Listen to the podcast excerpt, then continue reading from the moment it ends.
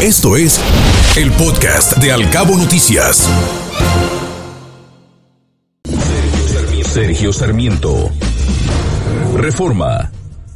Esta mañana escribe Sergio Sarmiento en su columna Jaque Mate y habla sobre el Plan B y Andrés Manuel López Obrador comparándolo con algunos autores y se refiere primero a Anne Applebaum, autora de El ocaso de la democracia, que actualmente se encuentra en México. Al parecer, dice Sergio Sarmiento, asistirá a la concentración por la democracia de este 26 de febrero en el Zócalo. Podría convertirse en testigo de un momento histórico en el que un gobierno surgido de las urnas toma medidas para debilitar la democracia. Applebaum ha escrito, el autoritarismo atrae simplemente a la gente que no puede tolerar la complejidad. Por su parte, se refiere también a Martin Wolf, de igual forma columnista del Financial Times, quien ha ofrecido en su libro Democratic Capitalism una reflexión sobre los gobernantes populistas de izquierda o derecha y dice que la gente vota por un político populista que al ignorar a los expertos de élite insiste en que transformará todo para mejorarlo. Esas promesas usualmente terminan en fracasos, pero muchos de sus simpatizantes atribuyen el fracaso a los traidores. Andrés Manuel López Obrador se ha descrito a sí mismo como liberal y humanista, pero su comportamiento es el de un populista. Como Trump y Jair Bolsonaro se han negado a reconocer derrotas electorales. Dice que los jueces no le deben venir con el cuento de que la ley es la ley. Considera a los medios independientes como enemigos y descalifica cualquier crítica como una traición. Asimismo, Sarmiento dice que el plan B es una comprobación de su populismo. AMLO sabe que sus disposiciones son inconstitucionales y que está desmantelando la única democracia que México ha tenido en la historia. Pero no importa, el voto para los populistas es solo un instrumento para alcanzar el poder, el cual debe descartarse por peligroso una vez que se llega a él. Milenio. Héctor Aguilar Camina esta mañana dice que ha revisado en estos días la elección del 2 de julio del 2006. Dice que son jornadas llenas de mentiras y exageraciones. Y una de las exageraciones mayores me pareció entonces, dice Héctor Aguilar Camín, la comparación de López Obrador con Hugo Chávez y el ritornelo de la campaña que lo describía como un peligro para México. Ya con López Obrador en el poder me siguió pareciendo exagerada la comparación de México con Venezuela y su metáfora adyacente, la de la rana que no se da cuenta de que el agua hierve, sino hasta que no puede salir de la olla. Sigo pensando que México es un país demasiado complejo y conectado al mundo como para que alguien lo amase a su antojo, hasta volverlo algo parecido a la Venezuela actual. Pero la conducta de López Obrador me parece ahora menos lejana de aquella comparación, de aquel peligro y de aquella profecía, dice Héctor Aguilar Camín. Luego de cuatro años y meses en el poder, López Obrador me parece un gobernante más peligroso de lo que me parecía en 2018, más obsesionado con el poder y más dispuesto a todo para conservarlo. Y cree que sin tener la fuerza necesaria para moldear a México a su antojo, pero creo también que el proyecto de país que tiene en la cabeza sí se parece mucho en lo político a la dictadura de Chávez o de Castro más que el viejo régimen del PRI. Lo que podía verse como una caricatura de AMLO hecha por sus adversarios del 2006 se acerca bastante al retrato puntual de lo que AMLO dice y hace todos los días en febrero del 2023. Creo que México sigue lejos de poder ser convertido en Venezuela, pero creo que corremos peligros políticos graves bajo López Obrador. Creo que su mandato, dice, puede dañar nuestra democracia tan seriamente que al final de la batalla tengamos casi que empezar de nuevo. El Universal. Y hace un llamado también Aguilar Camín a asistir a esta movilización del domingo 26 en esta misma columna tan interesante que nos comparte Sana. Y bueno, Alejandro Hope en el Universal habla de el veredicto y el final de una era, se refiere al juicio de Genaro García Luna y lanza un par de preguntas. Dice, ¿ahora quién sigue? Esa es la pregunta que recorre la arena pública en México luego de que Genaro García Luna fuera declarado culpable en Estados Unidos de coludirse con narcotraficantes. ¿Contra quién van ahora los estadounidenses? ¿Quién será el protagonista del siguiente juicio del siglo?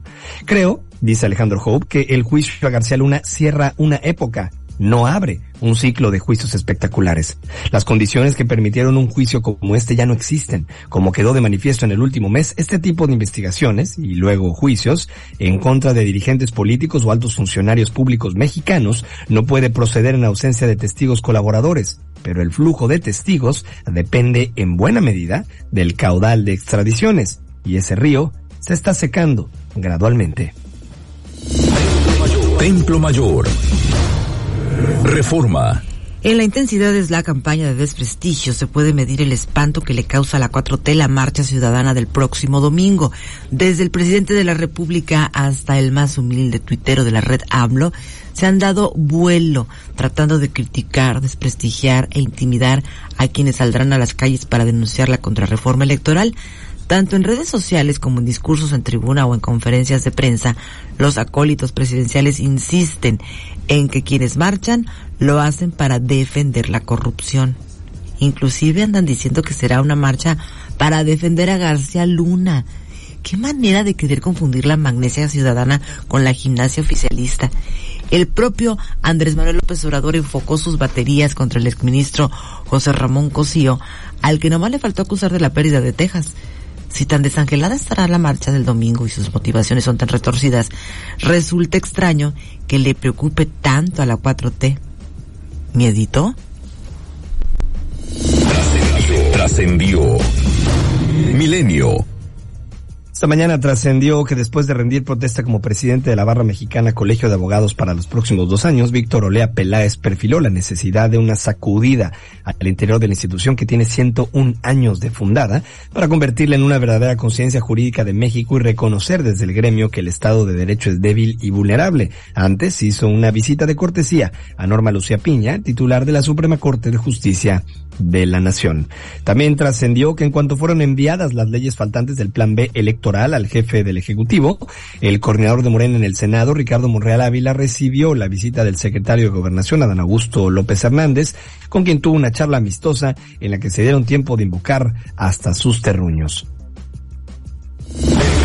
Enrique Quintana, el financiero. Esta mañana titula su columna El Plan B en ruta al precipicio, opacado por el veredicto en contra de García Luna y todo el ruido mediático que ocasionó, no tuvo suficiente atención una importante noticia surgida en el Poder Judicial. El ministro de la Suprema Corte, Alberto Pérez Dayán, declaró esta semana la suspensión de las dos reformas legales del Plan B que ya habían sido promulgadas por el presidente López Obrador, por lo que no se aplicarán en los procesos electorales en curso en Coahuila y el Estado de México. Pero además del hecho mismo fue relevante la consideración del ministro. Lo más obvio del pronunciamiento fue que al ser aprobadas cuando los procesos electorales en las entidades referidas ya estaban en curso, constitucionalmente no pueden aplicarse.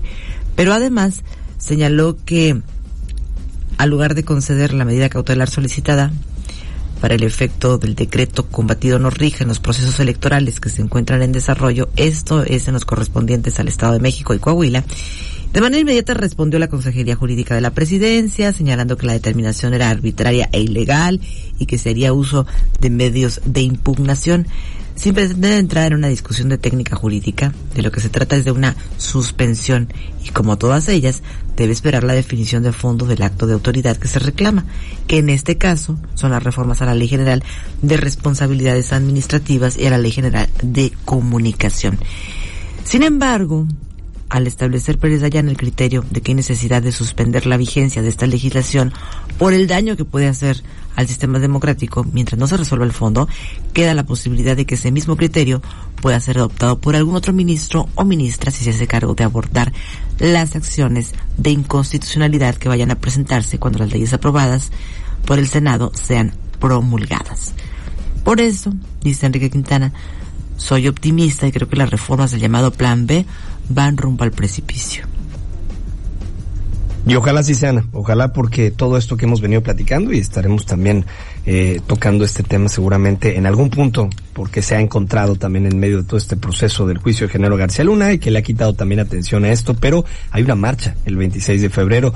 Aguilar Camina hace un llamado, como muchos otros columnistas, a asistir y justamente mostrar eh, su postura como ciudadano en torno a este plan B que puede generar un daño importante al sistema democrático mexicano.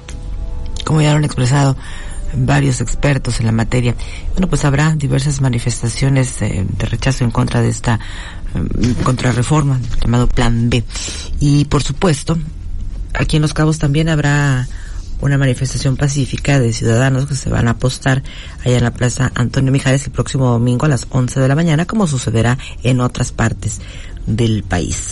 Escuche Al Cabo Noticias de 7 a 9 de la mañana con la información más importante de los cabos, México y el mundo por Cabo Mil Radio 96.3. Siempre contigo.